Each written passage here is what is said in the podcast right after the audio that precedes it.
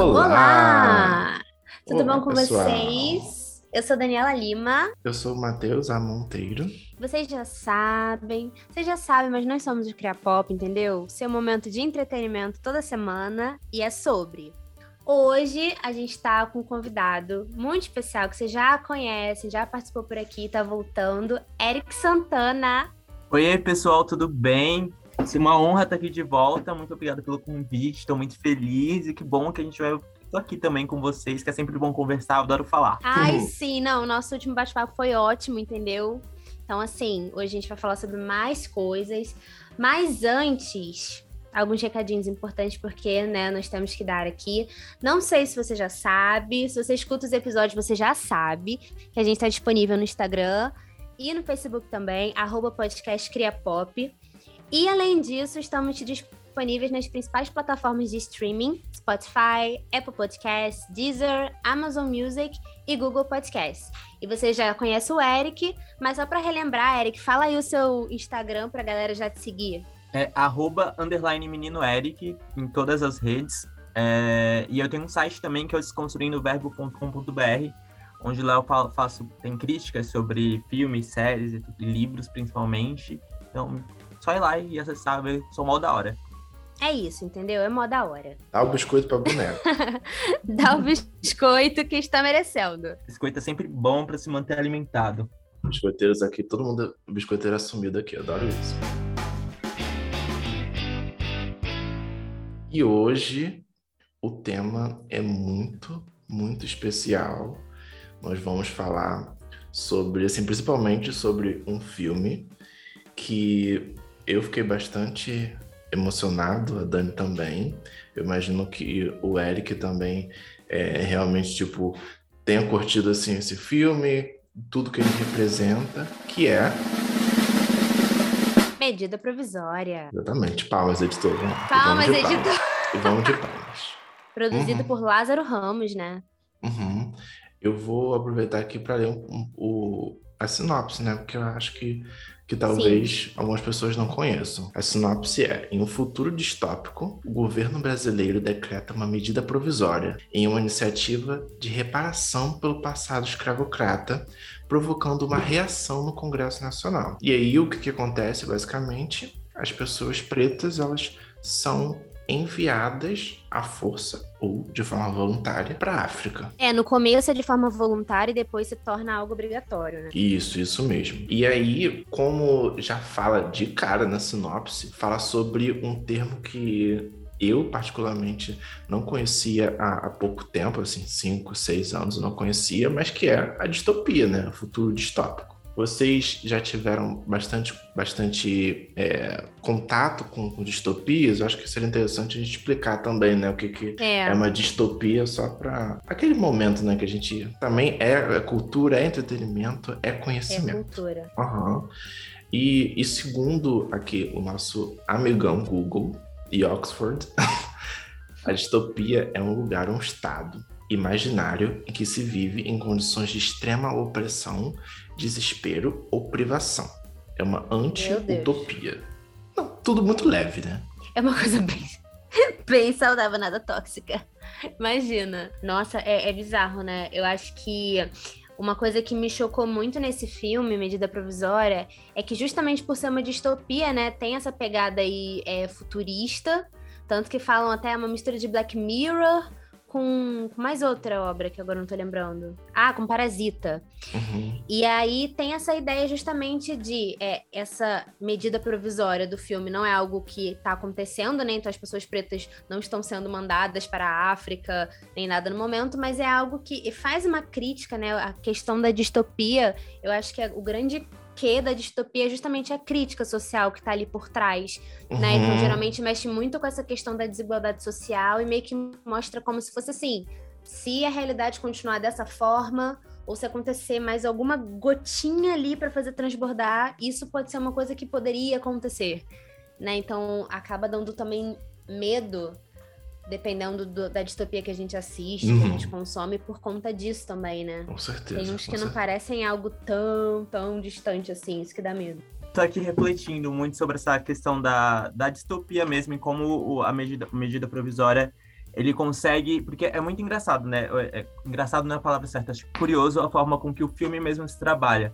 Porque se você vai assistir ele meio que sem saber nada, ele começa um negócio meio caricato, né? A gente uhum. pe pe pega ali mais ou menos como se ele fosse uma, uma crítica social, é claro, tá descarado ali desde a primeira cena, mas você acha que vai por um tom mais sático, né? Tipo, as personagens ali da Renata Sorra e da, da Adriana Esteves são personagens muito caricatas, então Sim. chega um momento que você dá umas risadas, aquelas risadas do tipo, ai, pelo amor de Deus, né? E aí, do nada, o filme se transforma, né? Vira esse negócio meio angustiante, meio perigoso mesmo. E a gente fica com aquela sensação de medo o tempo todo. De que, tipo, meu Deus, é, é, talvez é meio absurdo que, né, tipo, ah, pensar que isso aconteceria, mas será que é absurdo mesmo? Uhum. A gente fica nessa, né? Pois e, é. E é um filme que mexe muito, né? Sim. Nossa, muito, mexeu muito comigo. Assim, só deixando bem explícito. Não, não vai ser uma, um podcast com muitos spoilers, por favor, gente, assistam, tá? É, Mas não, exatamente. Deixando. Assim, eu quando tava assistindo e vi, por exemplo, principalmente a personagem da Renata Sorraia, da Adriana Esteves, eu consegui imaginar vários nomes da política brasileira atual. Risos. Assim, olhando, eu pensei, gente, parece fulana. Isso, fulana falaria com certeza, ou pelo menos já falou. Sabe? E é absurdo, uhum. porque assim, é uma distopia. E, e, o, e o filme que é inspirado numa peça não é do tipo, ah, uma peça do ano passado. Não, tipo, já tem anos, sabe? Então é, é, muito bizarro como às vezes as pessoas escrevem uma coisa tem um tempo, né? Assim, é, anos e anos, e, e, no futuro isso se concretiza, mesmo sendo uma ficção. É aquele, é aquele, aquele ditado que diz, né? A vida me dá arte e a arte me dá vida. Uhum. É, eu, e aí é muito aquilo, né? Tipo, quanto mais. Porque acho que, deixa uma distopia tão acho incrível assim que atemporal nessa questão de realmente você entender a sociedade você e aí tem alguns escritores e agora eu não vou conseguir me lembrar de nenhum porque motivos mas que eles conseguem tipo já conseguir identificar a, alguns comportamentos da sociedade e aí você, eles escrevem né, né é, criticando esses comportamentos mas ao longo dos anos, aí você vai, tipo, vai passar.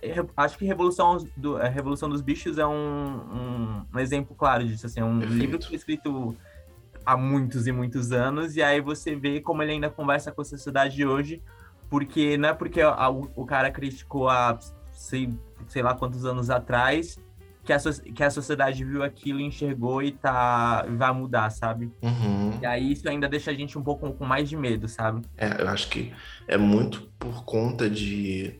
Não, não do tempo, mas sim do papel das pessoas, né?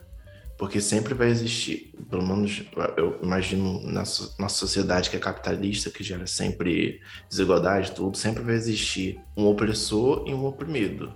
Então, se algumas obras elas expressam isso de alguma maneira, se você lê um tempo depois e estamos numa sociedade que tem capitalismo, que tem desigualdade, que tem tudo isso, você às vezes você vai se identificar, não com tudo, mas aqueles principais papéis vão estar ali. Não, e realmente é interessante que a questão da distopia, eu tô pensando aqui que tipo, vocês falaram da sociedade e tal, elas estão realmente, não vou dizer sempre, mas grande parte elas estão relacionadas realmente a essa configuração, como é que se estrutura a sociedade no momento, né? Então, essa questão também da medida provisória tem esse, esse grande é, que do racismo, né? Porque é, é, o racismo puro ali na situação. É, só que outras obras, por exemplo, Divergente. Divergente já mexe com uma questão da organização da sociedade, né? Uhum. se eu não me engano, são cinco facções Isso. e cada facção tem um papel. Então mostra é, é, quando tem essas distopias relacionadas ao futuro, elas mostram justamente essa nova configuração da sociedade. Então, como é que seria reorganizado isso, né? O que as pessoas precisariam fazer para assim, aí já mexe com essa questão também de sobrevivência, uhum. cada um tem uhum. seu papel, e sempre também tem essa questão aí da hierarquia de alguma forma, né? É, ou um grupo tem mais poder que o outro, ou um grupo tem é, um, um status maior, alguma coisa assim. Uhum. E, então, que acaba realmente fazendo essa crítica, essa analogia ao que a gente vive. Não de forma uhum. exatamente ali igualzinha, mas faz uma relação, sim. Uhum, com certeza, com certeza. O exemplo de Divergente foi muito bom. Porque eu, eu lembro assim, como que é organizado mesmo as facções e cada um tem o seu papelzinho. E aí se você pensa, e, e tipo, até mesmo roupa, roupa, penteado, lugar onde a pessoa mora. Então, tipo, tudo é Sim. é extremamente padronizado e você não pode sair daí. E aí, quando é. a pessoa sai, ela é divergente, né? Tanto que tem todo esse rebuliço do, do plot principal do livro, né? Então, eu acho que, assim, essas pessoas que criam, né, distopia, que criam essa fantasia, às vezes, assim, quando bem feita, óbvio, né? São, assim, coisas, assim, que ultrapassam a barreira do tempo e é bizarro o quão inteligente o ser humano é quando ele quer criticar as coisas. Sim, sim. Eu acho que uma, uma questão da distopia, agora até pensando na questão de, de construção de roteiro, esse lado assim, eu acho que, tipo, a distopia consegue fazer uma crítica a alguma coisa que está acontecendo de uma forma criativa e às vezes ela pode até impactar mais ainda as pessoas do que se as pessoas realmente pararem para olhar a própria uhum. sociedade em que vivem né? Então, assim, às vezes a pessoa tá vivendo numa sociedade ali que tá injusta, tá desigual, só que às vezes ela tá imersa numa bolha, ou ela não para para pensar nas coisas porque ela já tá naquele ambiente. Uhum. E quando ela vai fugir desse ambiente por meio de um livro, por meio de um filme, por meio de uma série distópica, ela se depara com uma situação que também é injusta, só que tem esse ar aí de ficção, e isso às vezes impacta muito ela do tipo, nossa, mas que absurdo. Hum. E quando ela para pra pensar, ela vê que ela vive numa, numa sociedade muito semelhante, só muda, assim, o tipo de, de opressão, né, assim. Mas a narrativa, de, de uma certa forma, seria parecida. Então, acho que também é uma, é uma é uma forma muito interessante de você abrir os olhos das pessoas, né? Medida provisória é isso. Por exemplo, a questão do racismo sempre existiu. Só que o filme meio que, tipo, dá um tapa na cara das pessoas. Do tipo, olha só, o que, que poderia acontecer, né? Então, eu acho que é uma ferramenta realmente de comunicação ali, é, militante também, a distopia, pode ser, né? E é curioso porque isso eu acho que não se, é, é, não se limita apenas a distopias, né? E aí a gente entra também naquele paralelo de como, de fato, algumas pessoas, e a gente é, não querem, por exemplo, associar é, entretenimento, né? E é entre, entre bem aspas, uhum. assim, entretenimento, porque, querendo ou não, um filme, uma série, um livro, ainda é arte. A arte sim, é sim. política. Tudo é político. E aí muita gente não quer misturar, né? E aí a gente, né, quando você, quando você tava falando ali sobre como as coisas tá, tá, tá escancarada, às vezes, na obra, e aí quando a gente olha para a sociedade, a obra tá falando sobre um, um, criticando alguma coisa da sociedade e como essas pessoas não enxergam. Aí, sei lá, um, um exemplo que me veio à cabeça foi muito claro, assim, X-Men, sabe? Uhum. Tu vê, tipo, quant, uhum. quantas pessoas amam e adoram X-Men, mas não conseguem enxergar a crítica clara que tá falando sobre como a sociedade trata minorias e Sim. como as pessoas não enxergam isso, sabe? Uhum. E é um uhum. negócio que é muito na cara. E, e aí, a gente tem, né, voltando agora para distopias, a gente tem é, é, é, algumas histórias que a, a, princípio a gente pode olhar e falar assim, nossa, mas, né, ficção. E essas pessoas não conseguem ter essa interpretação de fazer esse paralelo com a sociedade atual, que é o que normalmente obras no geral, arte no geral, fazem, né?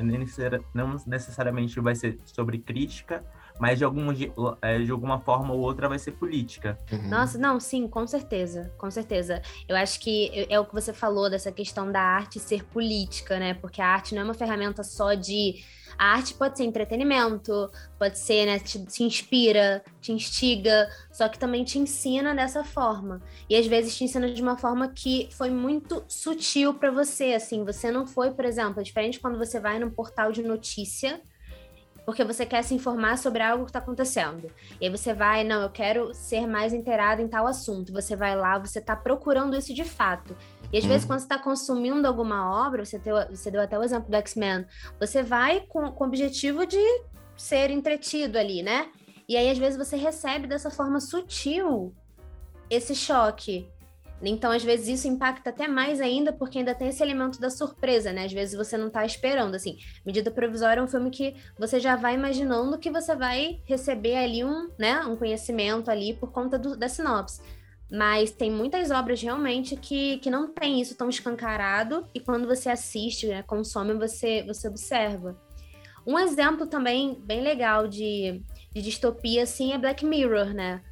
A série Black Mirror realmente é, muito ela tem um ar ali, cada episódio é diferente. Eu gosto bastante dessa série porque cada episódio é um tipo de crítica relacionada à tecnologia. Uhum. E tem alguns episódios que tem algo assim muito é, futurista e tal, assim. Só que ao mesmo tempo é algo que poderia muito acontecer se a sociedade continuar dessa forma. Eu lembro que tem um episódio que você só consegue acessar alguns lugares na sociedade se você tiver tantos likes. Se você for como Sim. se fosse um usuário VIP. Então, assim, se você tem menos de cinco estrelas, você não entra ali. Então, as pessoas começam a ser educadas com as outras para serem mais curtidas e aí conseguirem ser VIP. Isso, de certa forma, acontece hoje em dia, né? Quantas pessoas não mostram algo mais fake na internet e tal, assim, justamente para receber like, para receber essa adoração, não fala problemas ou não posta exatamente o que eu queria postar porque acha que aquilo não vai ter tanta relevância né? Então acaba sendo uma distopia também, nesse uhum. sentido. Uma coisa que você falou, Dunk, sobre o medida provisória, é que, assim, na, na minha visão, algumas coisas ainda tem muito de um, de um racismo muito velado que você, do tipo, ah, você olha, a pessoa tem que olhar um pouco mais crítica e ver, hum, não, isso aqui foi racismo. Mas no filme, uhum. ele, ele simplesmente chega e escancara. Olha só, isso, isso, aqui é racismo. Ponto.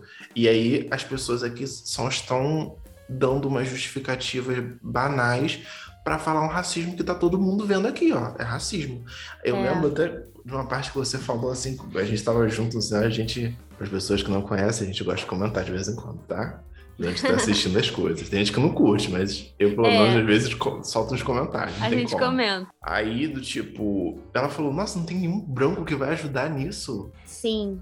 E, e aí, do, do tipo, cara, as pessoas são preconceituosas, sabe? Uhum. E aí, isso essas situações, pelo menos eu imagino que mostram realmente, tipo, ó, tá saindo gente racista do, do, do esgoto, as pessoas estão se assumindo e ponto, sabe?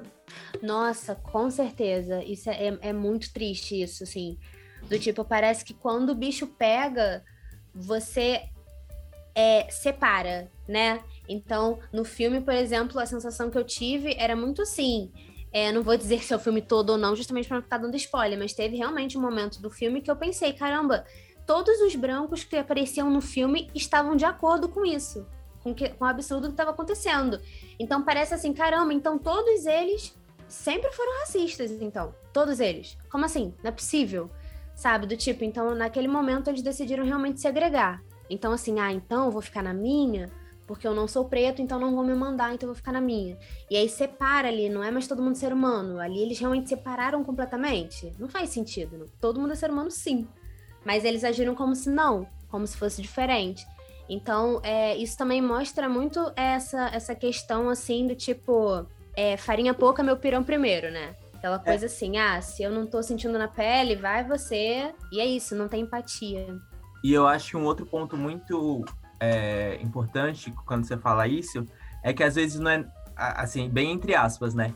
Às vezes a pessoa ela não é racista, mas ela não quer se envolver, ela quer ser neutra. E aí nesse a gente quando fala, né, que não existe pessoa neutra, quando ela é neutra, ela já está se posicionando. Então, uhum. ela, a uhum. pessoa tá se. Tá, ela, beleza, eu não sou racista, nunca cometi, né? Uma pessoa branca falando não sou racista, nunca cometi racismo.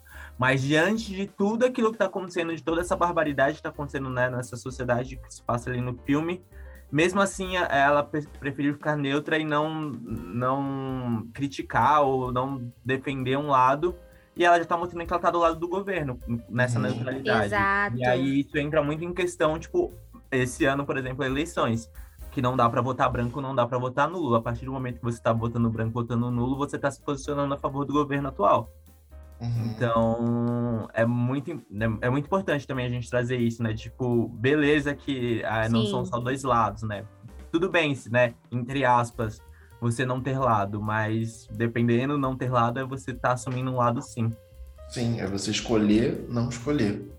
É. É, exatamente. Exatamente. É até engraçado isso que não teve algum algum Big Brother que teve alguém que falou isso, assim, do tipo as pessoas que preferem não jogar, por exemplo, já é um jogo. Uhum. Né? Ou seja, qualquer ação que você toma, você tá fazendo uma consequência. Não tem como você fazer algo que não impacte de forma alguma, né? Então é exatamente isso. E o exemplo que você deu, Eric, dessa questão das pessoas realmente ficarem neutras, por quê? Porque a, é, a pessoa ali, a instituição de maior poder diz Y. Então você não quer falar X, mesmo que isso vá contra seus princípios ali no uhum. fundo, né? Então parece que a pessoa pensa dessa forma, do tipo assim, não, Sim. eu vou ficar na minha, porque senão eu vou ficar na reta. Tipo, as pessoas não uhum. conseguem perceber muito isso, né? Parece que elas não percebem. Elas acham assim, ah, minha, só eu não vou fazer diferença. Mas, tipo, se todo mundo pensar assim, nada acontece, né? E, tipo, essas pessoas que ficam neutras, eu, pelo menos, sempre vejo que são as primeiras a falar, não, mas olha só, eu não ajudei a fazer tal coisa. Sendo que, tipo, você ajudou, sabe? Você escolheu ficar do lado da, da maioria.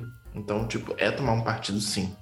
E nesses casos, por exemplo, como do filme, você não apoiar um lado que está sendo assim, tipo, tá sendo televisionado, tá sendo. As mídias estão falando, tá tudo escancarado.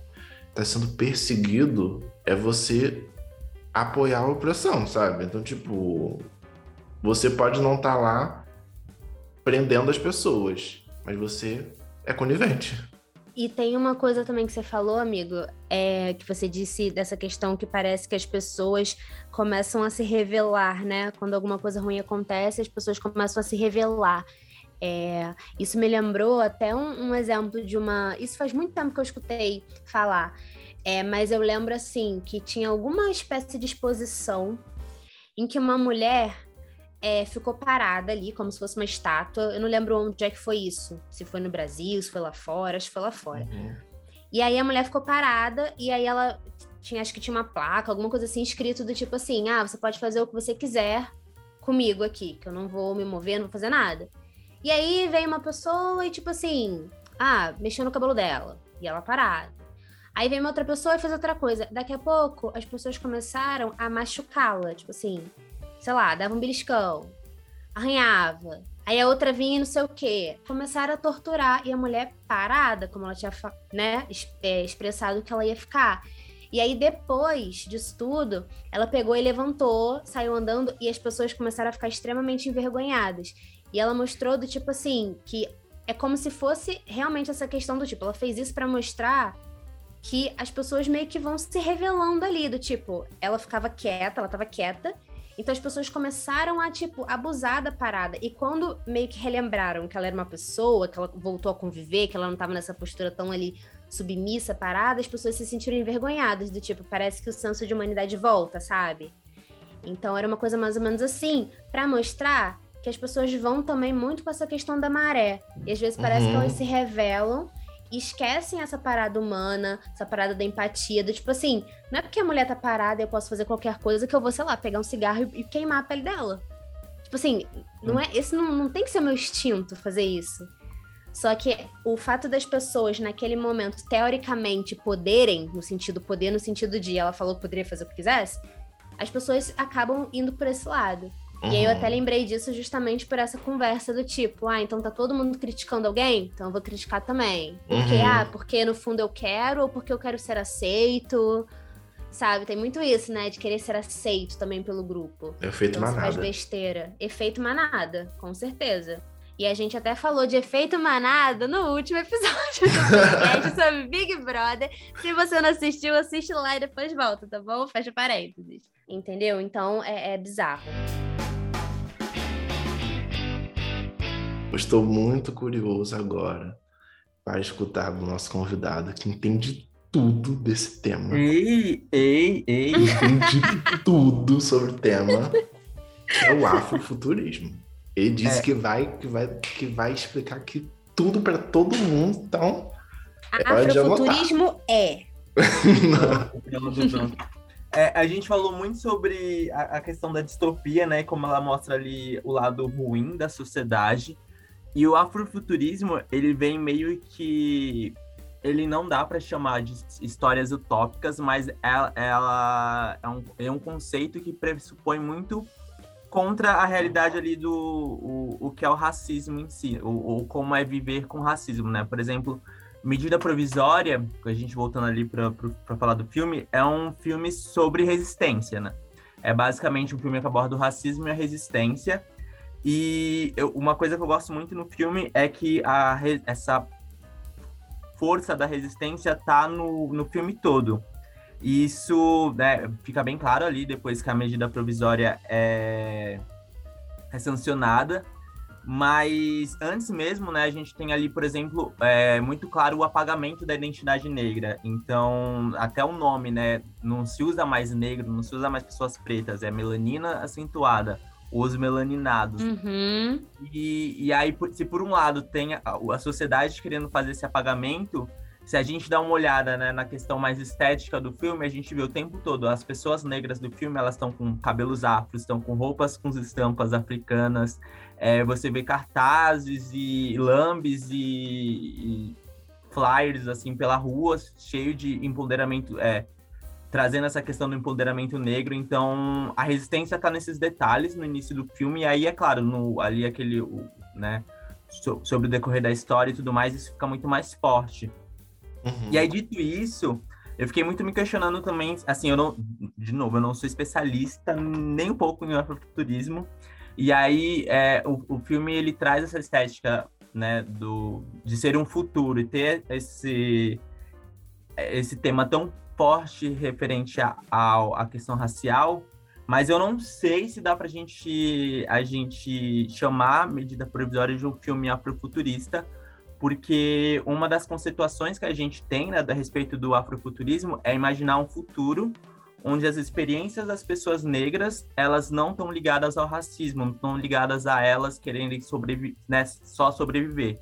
Não necessariamente vão ser histórias né, onde o mundo é maravilhoso, incrível, vão ter problemas, mas toda a estética daquele mundo. Ah, que legal, interessante. É, é voltado para é, é para estética africana e aí onde se mistura né, a ficção científica, tecnologia, realismo, fantástico, ancestralidade, a própria mitologia africana, a espiritualidade e tudo mais.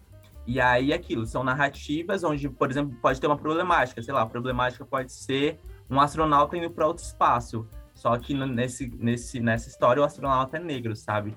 E aí ele vem muito pra, nessa questão do tipo, quando a gente olha para né, a ficção científica, principalmente, é, histórias né, sobre o futuro, a gente sempre tem histórias voltadas onde o protagonismo é feito por pessoas brancas, onde a, toda a estética ali é, é eurocentrada, né? Então você sempre tem, sei lá, arquiteturas e ideias e imaginários, tudo muito ainda pensado na realidade branca. E quando tem pessoas negras nesse tipo de filmes são ou histórias, são outra lá para cumprir cota ou sei lá são ETs. Então, uhum. o afrofuturismo vem isso, de dar essa de dar o pensar é isso, né? Tipo, pensar o futuro de uma perspectiva negra onde o racismo não é uma questão. E aí, só que assim, né, o, o jeito mais fácil de falar de futurismo é ligando ele a histórias, né, a filmes, a séries, a, a Sim. A filmes, mas é importante também deixar, sei lá, claro que o afrofuturismo não é um braço da ficção científica ou só para histórias. Ele é um movimento cultural, é um movimento político, um movimento social que ele vai estar presente assim em diversos âmbitos. Então ele vai estar no, no cinema, vai estar na literatura, vai estar na maquiagem, vai estar na roupa, né, na moda, vai estar nas, nas músicas. Então a gente, sei lá, um exemplo muito claro é, tem um álbum do Gilberto Gil que é sobre afrofuturismo e onde quando o tema inclusive nem foi nem tinha sido cunhado, né? O, o, o termo afrofuturismo ele surgiu em 93.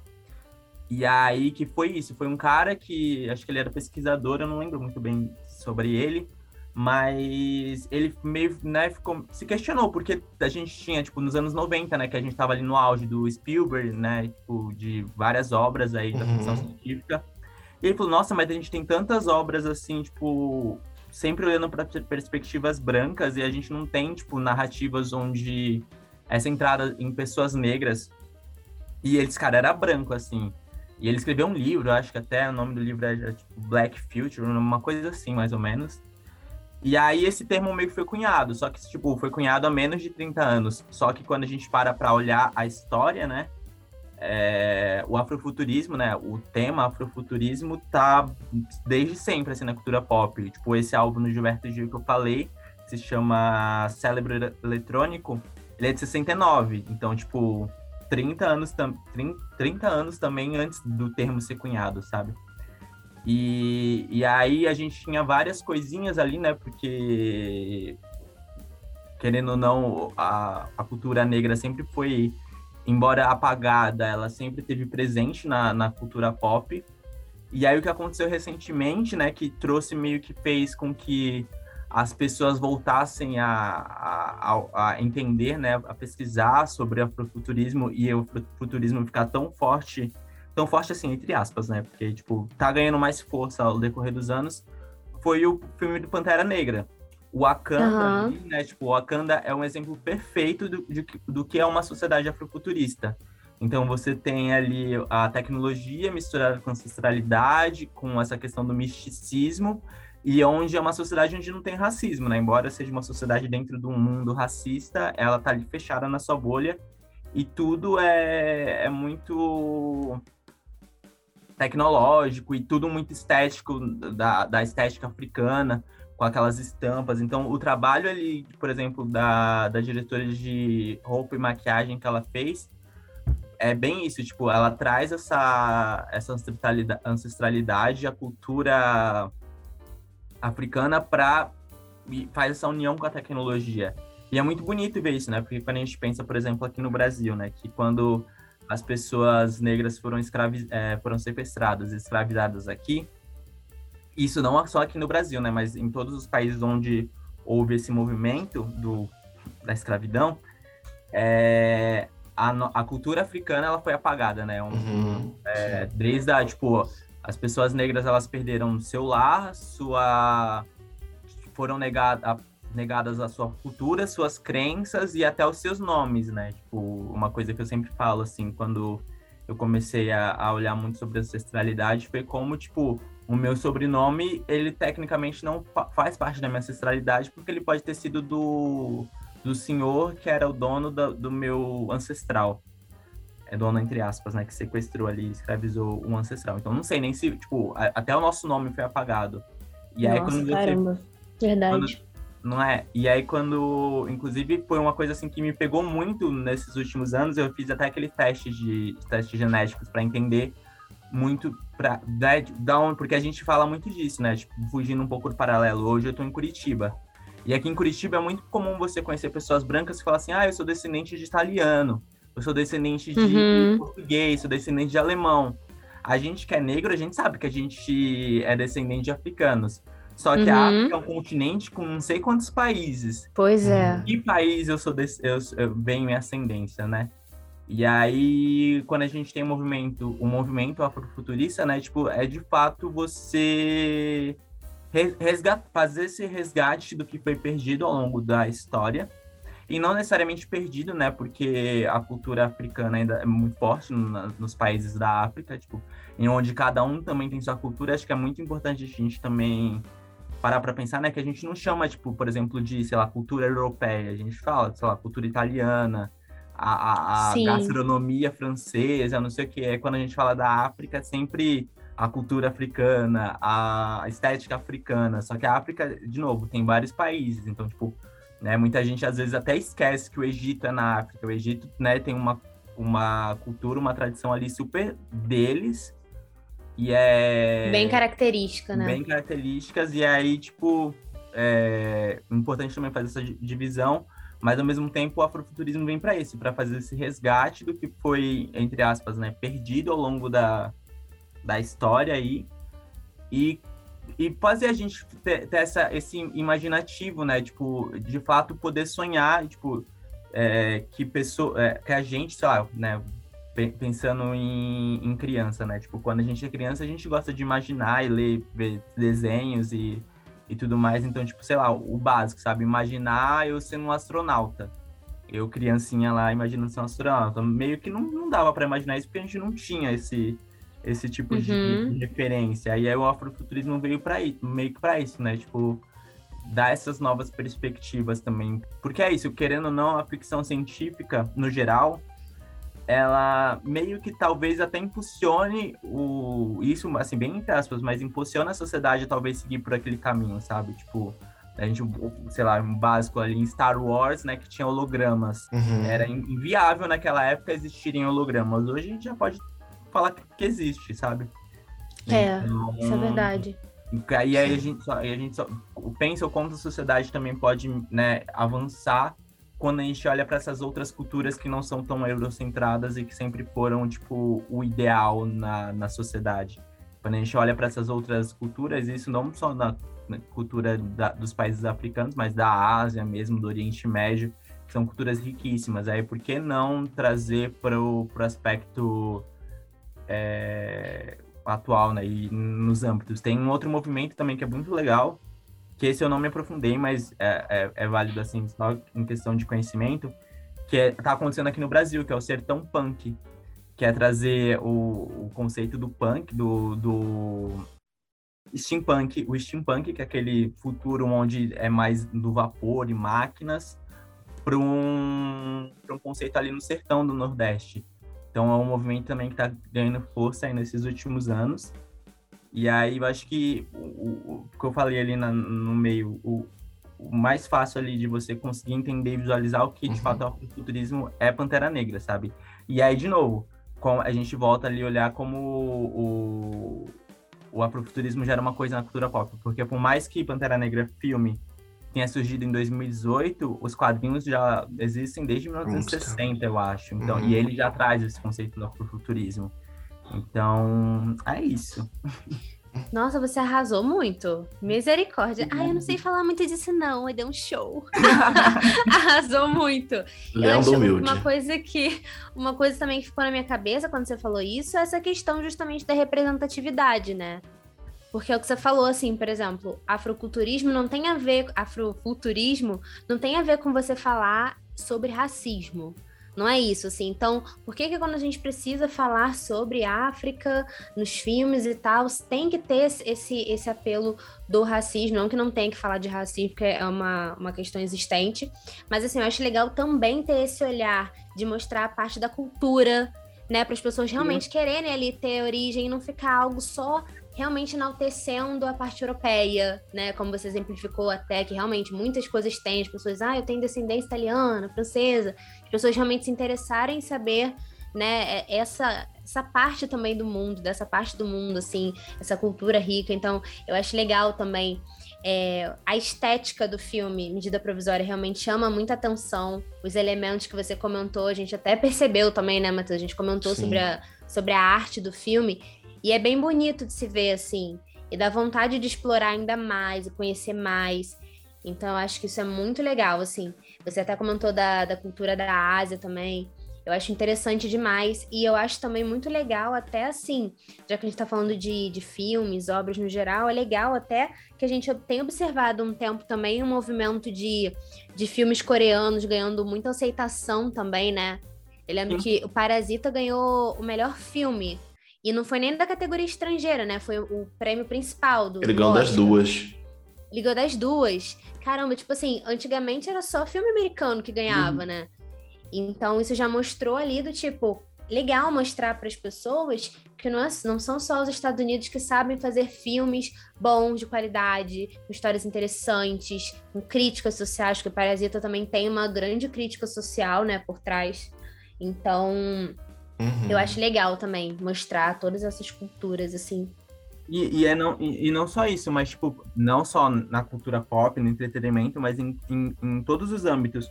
Quanto mais diverso você tem, tá no ambiente, isso a gente tá falando, sei lá, a gente quer de publicidade, né? Já é, é, tem estudos que falam que quanto mais diversa é a equipe, e diversa em questão de raça, de gênero, de uhum. sexualidade, mais ideias você é fora da casinha você tem. E é isso, quando a gente a gente está muito acostumado a, a consumir é, produtos norte-americanos e aí, beleza, que é, história é algo meio que infinito, né? Só que a gente sempre olha da mesma perspectiva, da mesma perspectiva. E aí, quando a gente pega uma, uma, uma cultura que a gente não tem tanto costume de consumir, a gente percebe que o quão ampla ainda pode ter, né? Tipo, porque a gente às vezes fala, né? Nossa, Hollywood tá tá, tá, tá sem criatividade, né? Hoje só tem, tipo, reboot e adaptação. Uhum. E aí, quando a gente olha, sei lá, Bollywood é o maior, é o, é o, o maior mercado de cinema do mundo.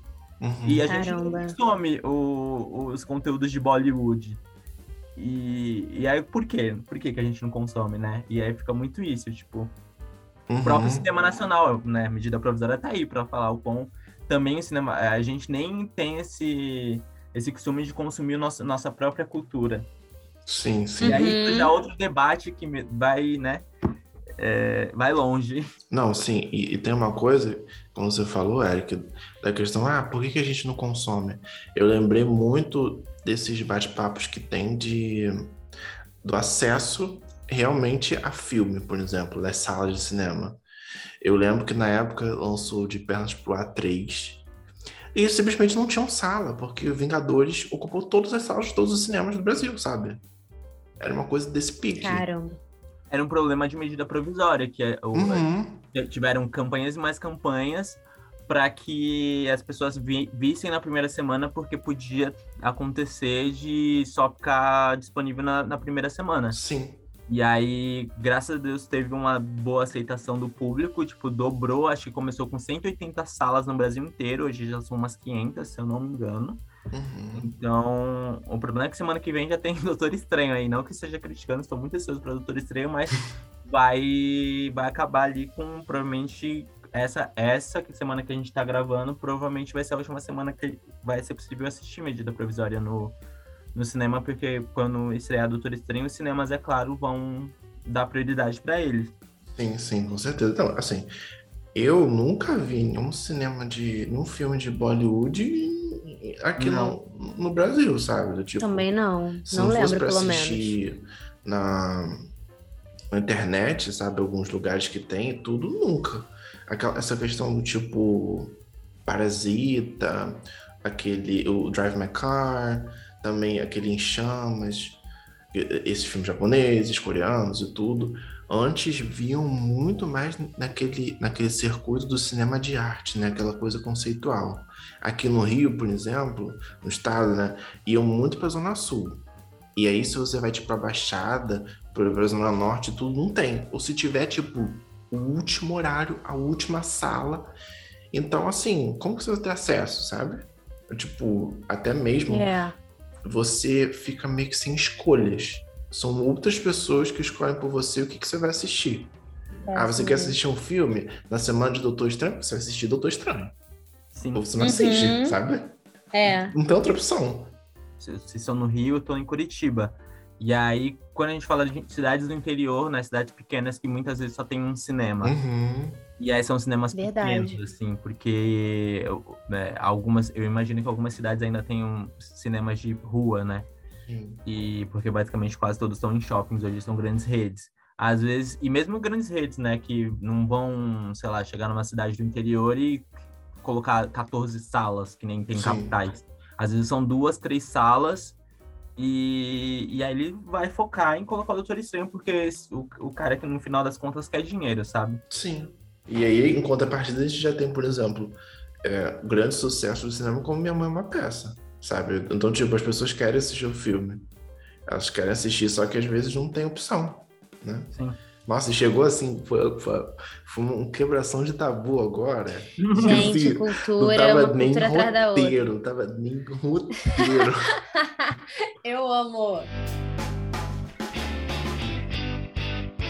E já que a gente está falando sobre distopia, eu queria saber qual que é o tipo de distopia que vocês mais gostam, assim?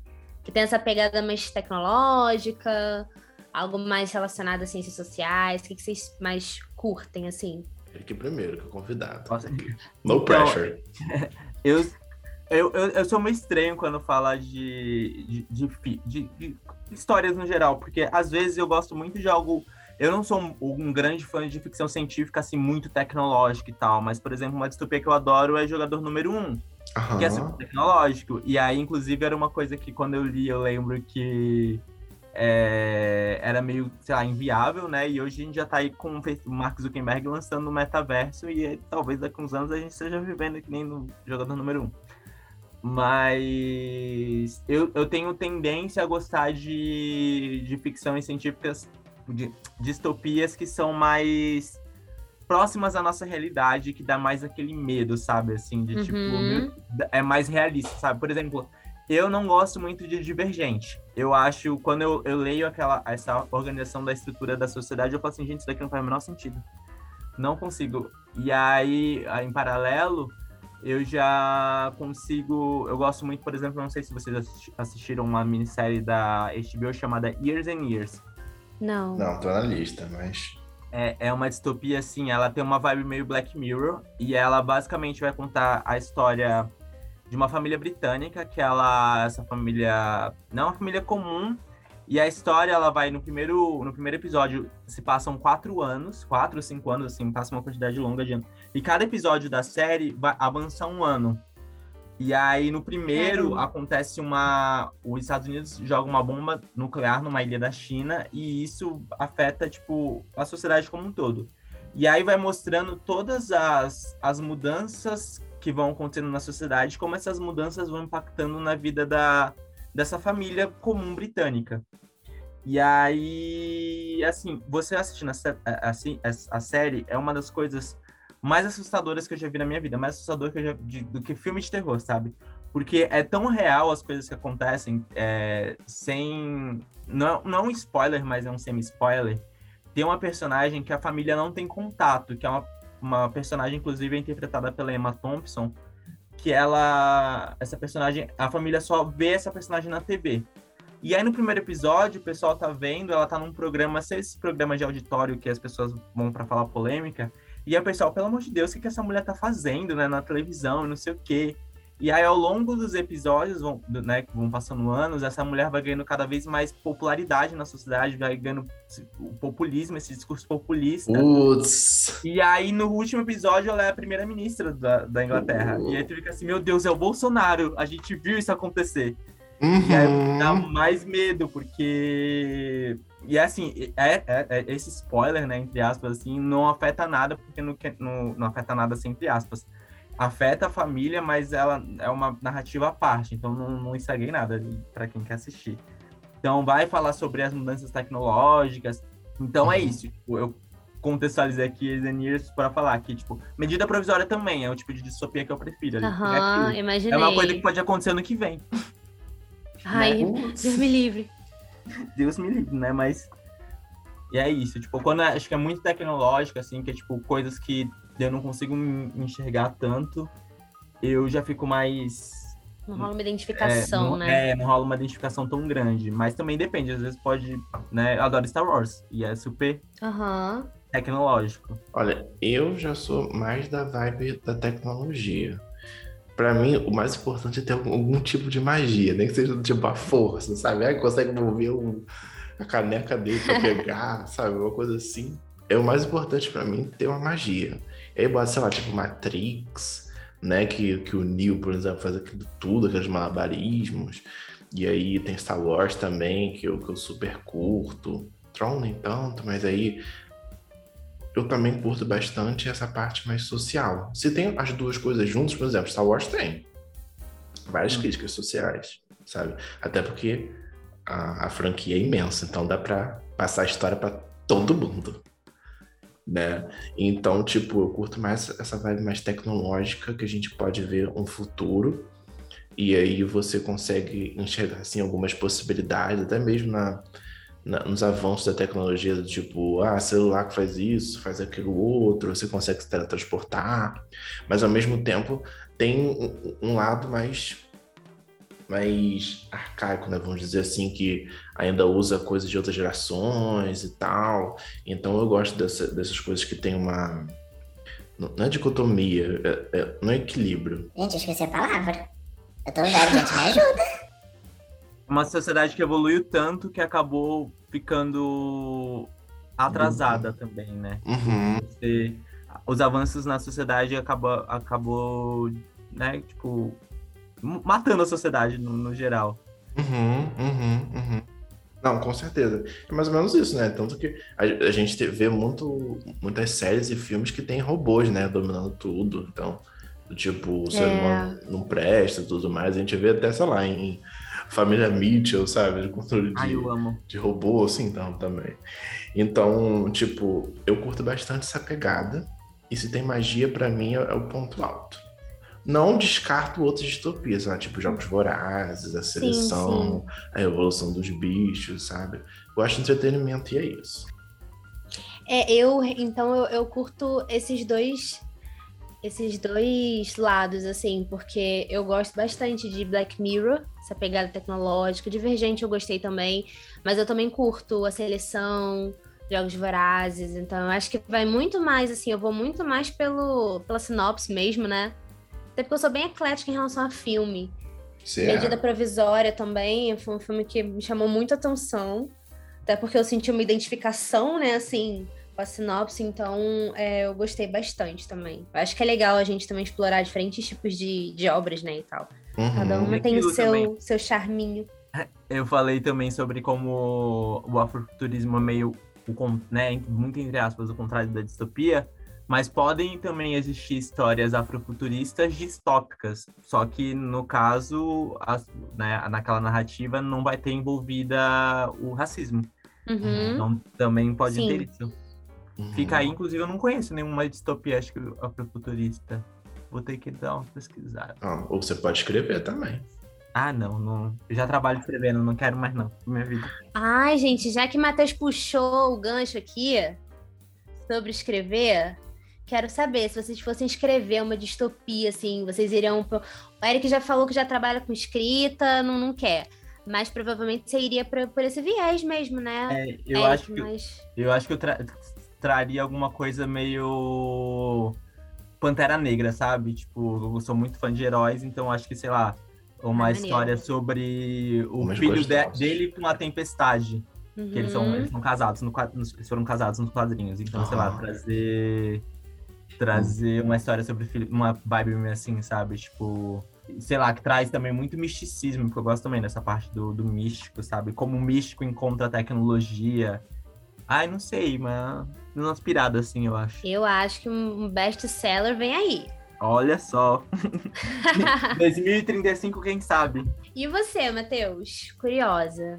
Pessoa criativa dessas. Não, assim, eu acho que eu, eu seguiria muito na, na vibe de tentar o tecnológico, mas ao mesmo tempo ter magia, porque eu gosto muito que tenha magia nas coisas, né? Já falei isso aqui várias vezes, vou repetir. Então, assim, talvez um pouco parecido com Star Wars, talvez, mas esse episódio que vai ser censurado se, se o meu livro for lá. Tá bom? Só deixar isso aqui bem É específico. um tema. É um tema que engaja. É um tema que engaja. Um tema que engaja. Se, por exemplo, misturar bruxaria com tecnologia. Então, as pessoas vão fazer varinhas que, que podem ser USB, Irado. entendeu? E vão ter os dados e tudo. Babos, enfim. Olha, gente, uma mistura, uma vibe meio Black Mirror, com Star Wars. com- Gostei, gostei. É, eu gosto de escrever. Eu escrevi um livro que, que é uma distopia, assim. Ainda não tive a chance de publicar, mas tinha essa tem essa pegada também de tecnologia. Mas você falou de robô, então tem essa questão assim de sobrevivência, uma mistura meio de jogos vorazes com essa pegada também de tecnologia, assim, sabe? De sobrevivência. Mas eu acho, eu acho legal quando tem vários tipos de, de elementos também, né? Não fica uma coisa só assim. É legal que dá. Quando a gente escreve também dá pra dar uma viajada, né? Isso que é bom também. O bom de escrever é isso, a gente não tem limites. E agora, já que a gente tá chegando no fim desse maravilhoso episódio, chegou a hora das indicações.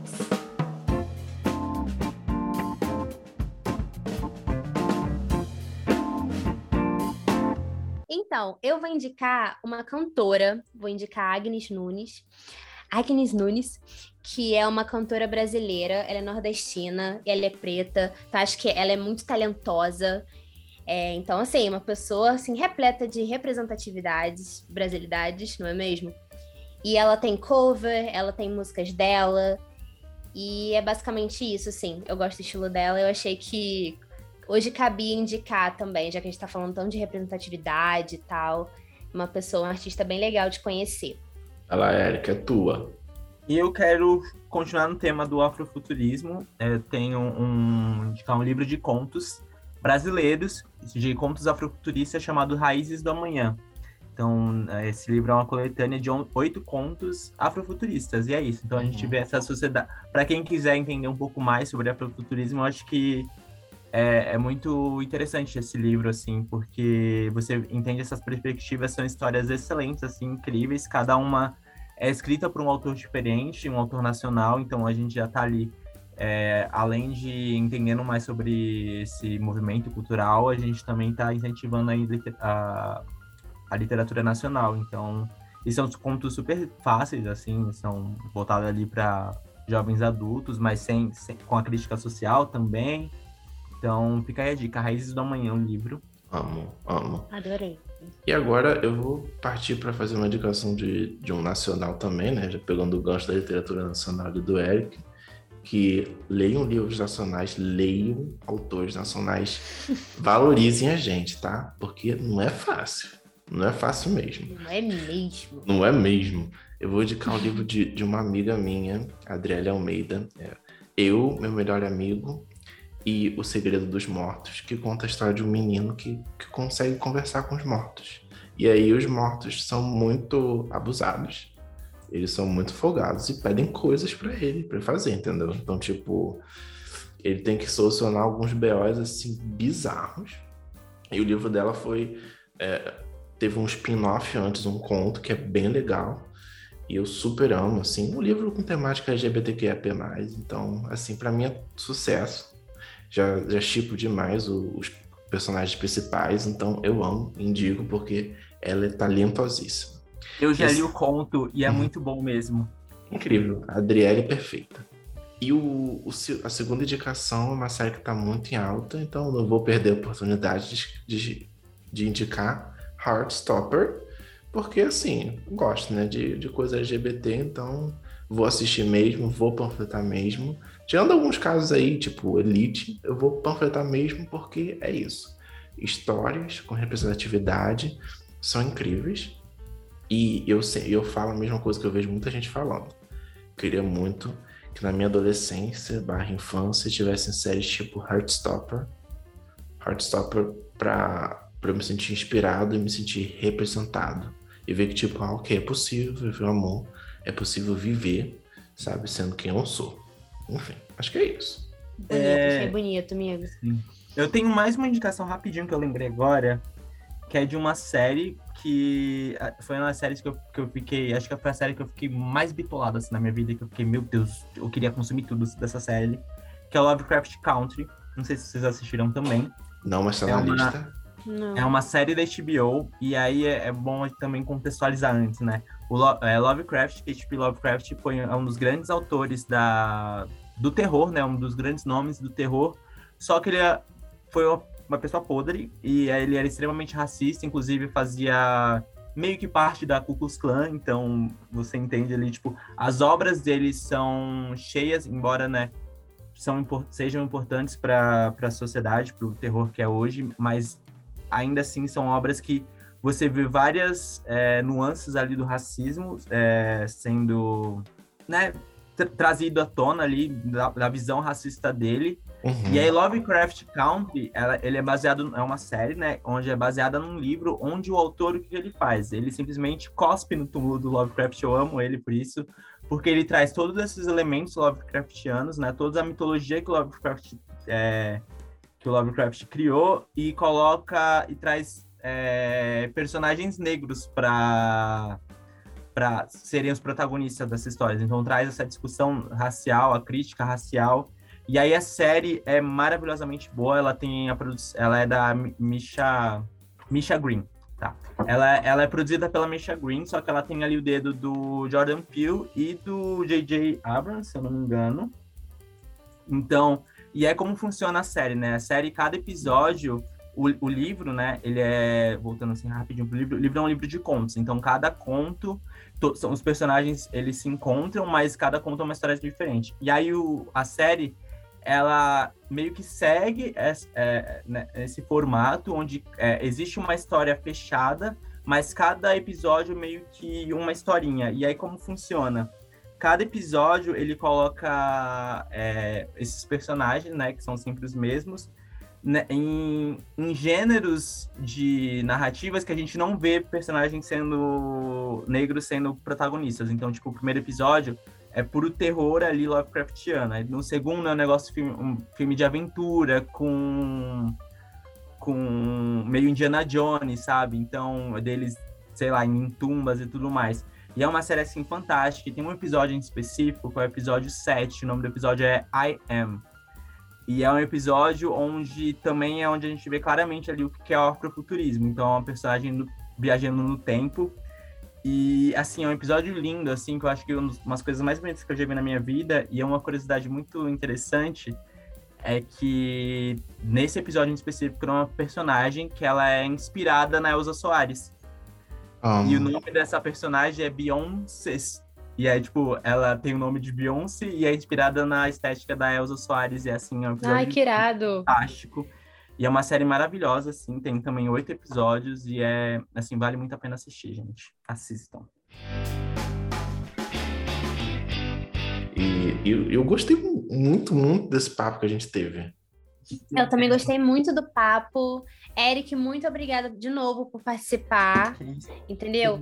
Aproveita aqui, aproveita esse gancho e fala aí um pouquinho sobre você, entendeu? Uhum sobre produtor, maravil... produtor de conteúdo maravilhoso. É. Relembra aí sua rede social. Então, eu sou o Menino Eric, underline Menino Eric, na Twitter, Instagram e no TikTok eu sou o Menino Eric, que eu não consegui o underline, mas tudo bem.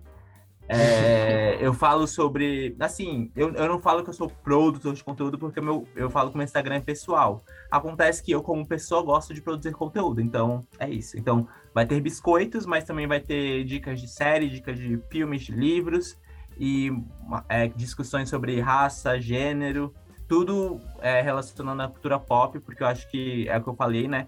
É, cultura pop, entretenimento, arte também é político, então a gente tem que sempre estar tá debatendo. Eu queria também relembrar que até dia, é, vocês têm até dia 4 de maio para regularizar o título de eleitor de vocês. Então, quem não regularizou ainda, vai regularizar para a gente mudar a situação desse país. E, e, é isso, gente. Isso é mó legal, já falei, né? Então, se vocês quiserem saber mais sobre, sei lá, afrofuturismo também, outras questões, é só chamar lá no Instagram. Respondo sim. E é isso. Muito obrigado pelo convite. É ótimo, adoro falar. Não sei se deu para reparar. A gente tem carros, mas assunto a gente tem. Assunto a gente tem. Foi um papo muito rico. Uhum. Bom, eu sou Daniela Lima, me siga nas redes sociais, arroba Dani Lima, underline 97, tá bom? E também siga o podcast, arroba podcast Cria Pop.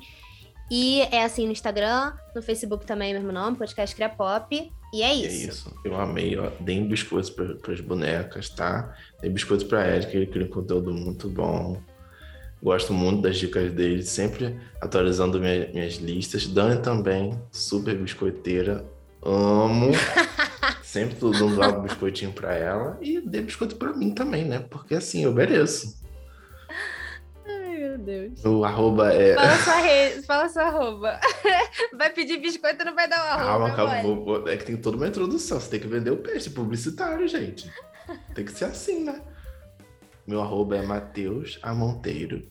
Matheus com TH, por favor. Estou em praticamente todas as redes sociais, então me sigam, deem biscoito e deem muito stream no podcast e também nos meus projetos como Agência Be Heard. E é sobre isso, tá? Eu amei mesmo o nosso papo.